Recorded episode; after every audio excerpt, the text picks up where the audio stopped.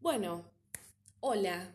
Creo que ya debería empezar a estas, a estas pequeñas alturas, debería empezar a, planear alguna frase para el arranque o algo, porque antes no lo hice porque asumí que a nadie le iba a importar, que nadie iba a querer dedicar 25 minutos de su vida a escucharme hablar. Esa autoestima no te lo robo, pero bueno, creo que ya, por más que sean menos de 50 personas los que me escucharon. Para mí es una banda. Eh, recordemos que en un aula de una escuela entran 32, 33 alumnos como mucho. Es más de un aula llena.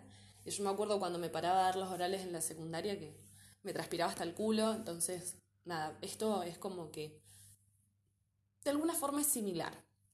Por más que no les vea la cara, sí recibo los mensajes y, y nada, eh, me sobrepasó, por algo no, hasta hoy no lo hice de nuevo, es como que no quise tocar el tema, em, me costó mucho hablarlo con la gente, sí por ahí con alguna que otra persona cercana a mí, pero no es algo de lo que yo haga bombo. Em, grabé otro podcast y lo borré porque dije que goma, estaba en un momento sensible, estoy en un momento sensible, pero en ese momento estaba más y fueron 30 minutos hablando, mariconeando y qué sé yo, y yo dije, no, no, no, no.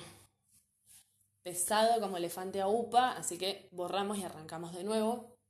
Igual les quiero agradecer eh, por el apoyo, por el cariño. Me dijeron cosas preciosas.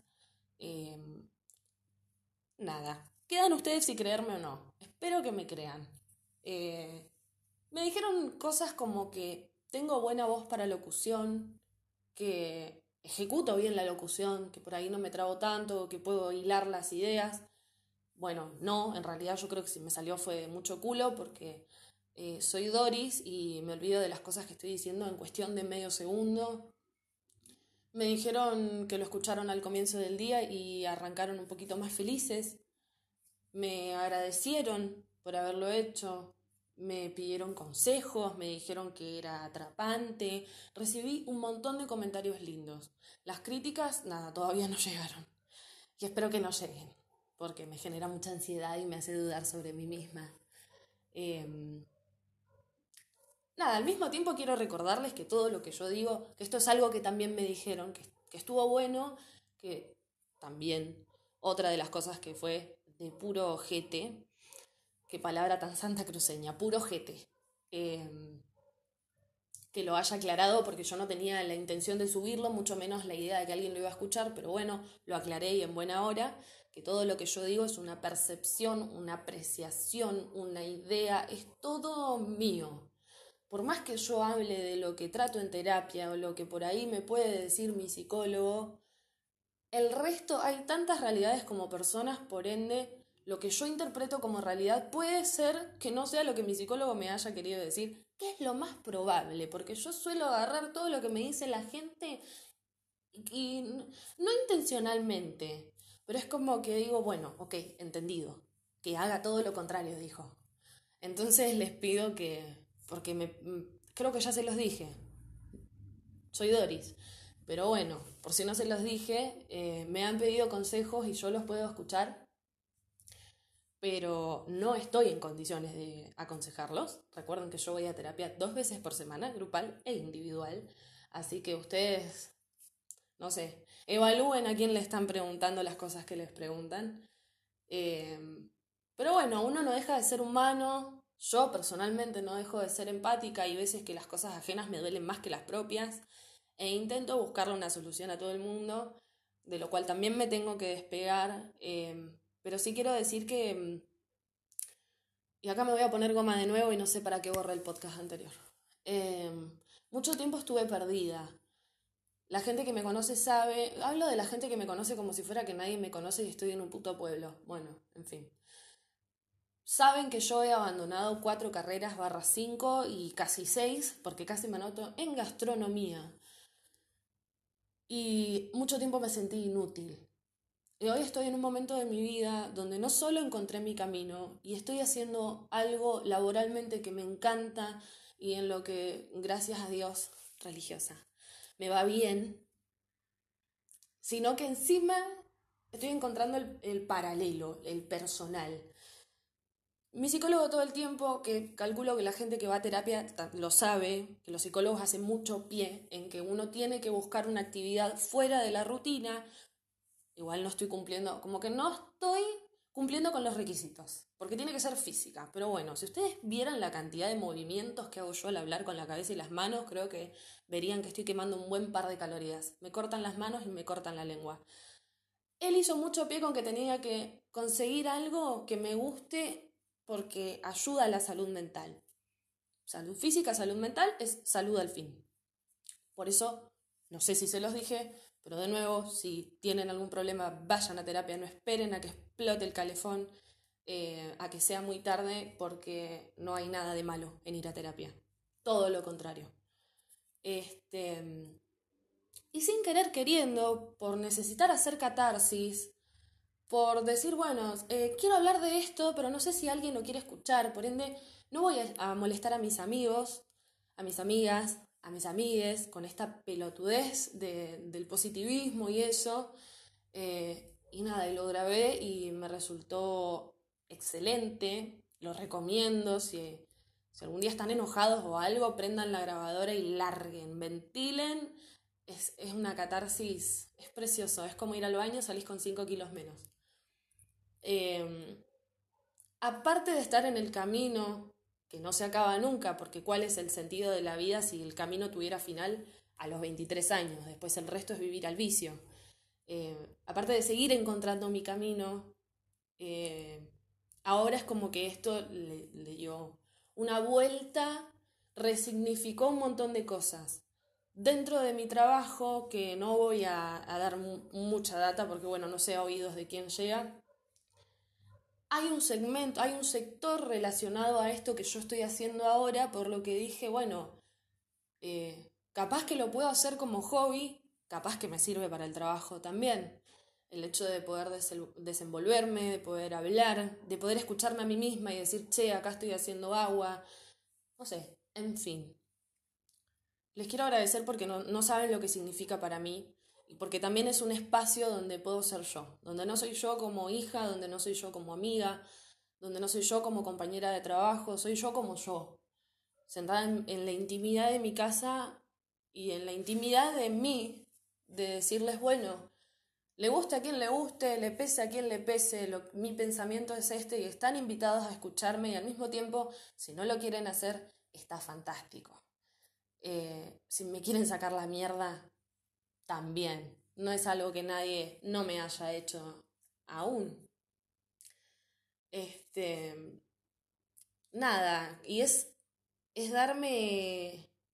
darme el lujo a mí misma de, de abrirme, que me costaba mucho, y que me conozcan como lo que soy. Yo soy un todo, todos somos un todo, todos somos una afuera, una adentro, un poquito de esto, un poquito de lo otro. Pero por ahí uno en las redes sociales tiende a mostrar más el afuera. No sé, capaz que no estoy siendo muy autocrítica, pero creo que cuando yo hablé del duelo, de mi separación, y la perra seguía y seguía con su duelo, eh, no sé si lo, lo mostré mucho. Es como que eso intenté guardármelo para mí, el dolor intenté guardármelo para mí. Eh, hay, hay tantas cosas que no quise mostrar que, bueno, es como que me ha pasado de, ir a, reuniones o a lugares donde hay más gente.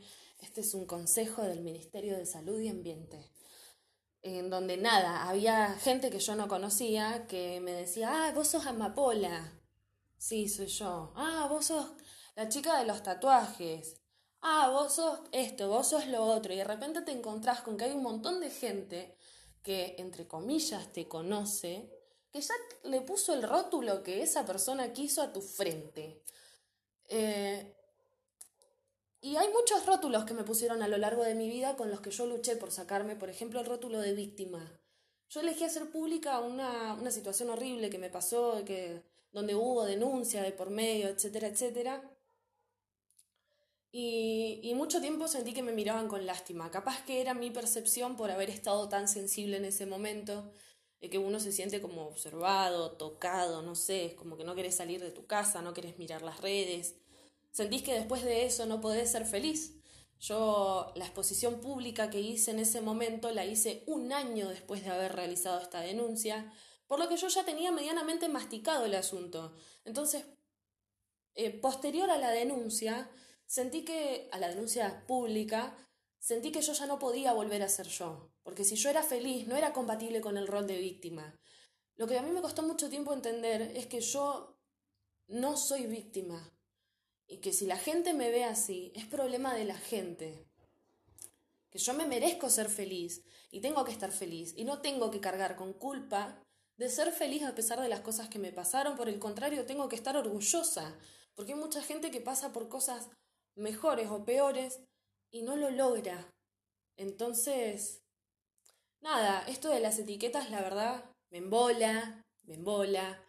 Eh, yo soy mucho más que un culo, yo soy mucho más que un tatuaje, yo soy mucho más que un meme, si quieren, porque yo soy también la persona que, que por ahí muchos me dicen, me hacen reír, eh, por ahí desaparezco de las redes y me mandan, eh, esto es real, no es por creérmela ni nada, son cosas que me pasan eh, estás desaparecida, hoy no subiste meme, hoy no me reí, pero si yo no soy tu bufón, eh, si te querés reír, ponete un stand-up en YouTube, o, no sé, qué sé yo.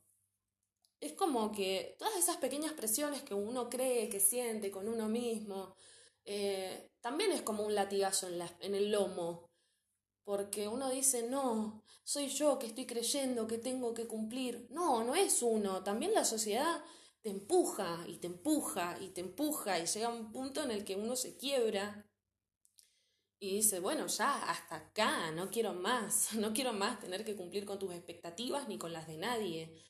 Eh, pero es mentira si decimos que no estamos influenciados por la mirada del otro porque somos animales sociales y no nacimos de un repollo. Eh, somos lo que somos por haber nacido donde nacimos y en el contexto en el que nacimos, en la familia en la que nacimos, todo, todos los, los condimentos que, que, le puedan agregar eh, nos contribuye a ser quienes somos. Lo que saco de todo esto es que no tengo que ser tan dura conmigo misma. Eh, pero bueno, volviendo al tema del rótulo, es poder mostrar mi, mi lado un poco más sensible, eh, no sé, cómo me expreso, cómo me escucho. Y, y nada, desafiar a todas mis creencias, esto de nadie me va a escuchar, a nadie le va a importar. Desafiar mis límites, porque también he grabado podcasts que no vieron la luz y no la van a ver porque hice todo lo que no se debe hacer, dar nombre, fecha, lugar, etcétera, etcétera y decir, mierda, ¿eh? Qué capacidad que tenés de ventilar. No pensé que era para tanto. Bueno, sí, desafié mis límites.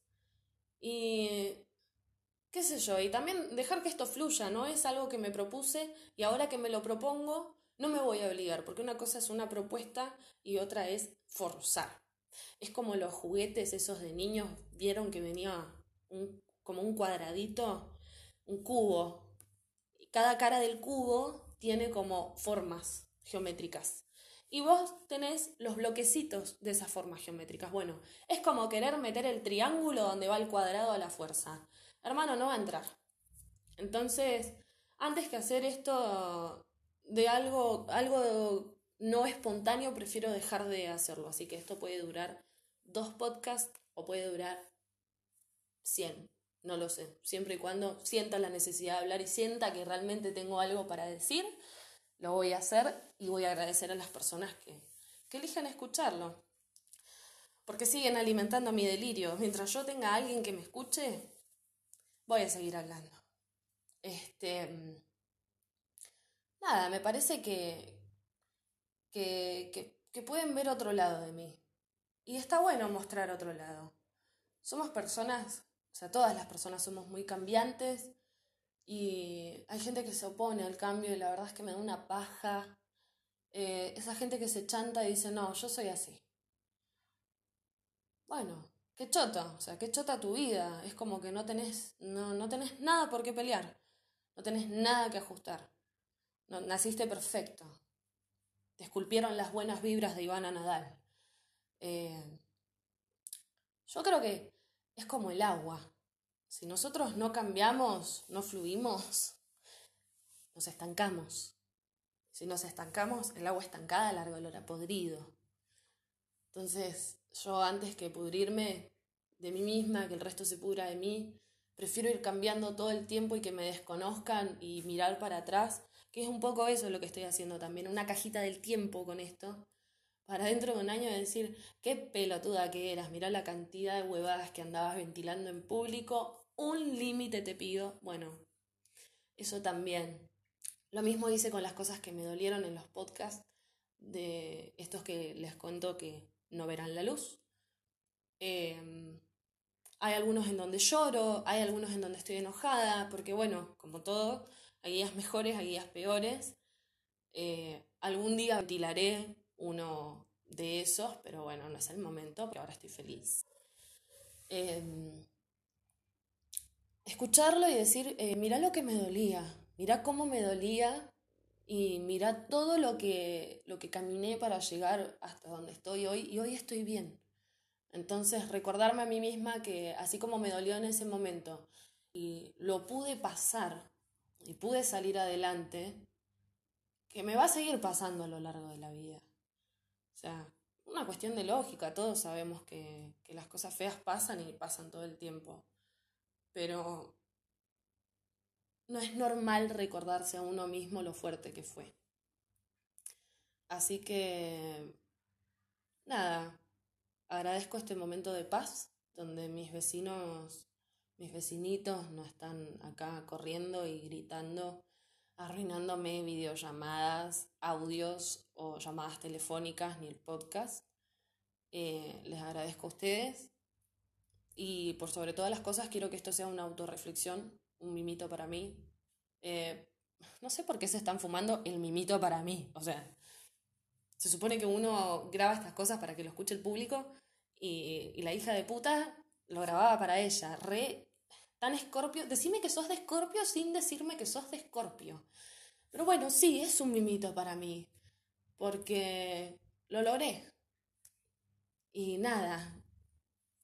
Este Salió mi vecino y me quedó mirando porque me está viendo hablar mientras miro fijo a la pared y me pone muy incómoda. Así que creo que otra de las cosas que me debería replantear a la hora de grabar podcast es cerrar las cortinas de la ventana. Esto es una nota mental y una nota de audio. Este, para no parecer una loca.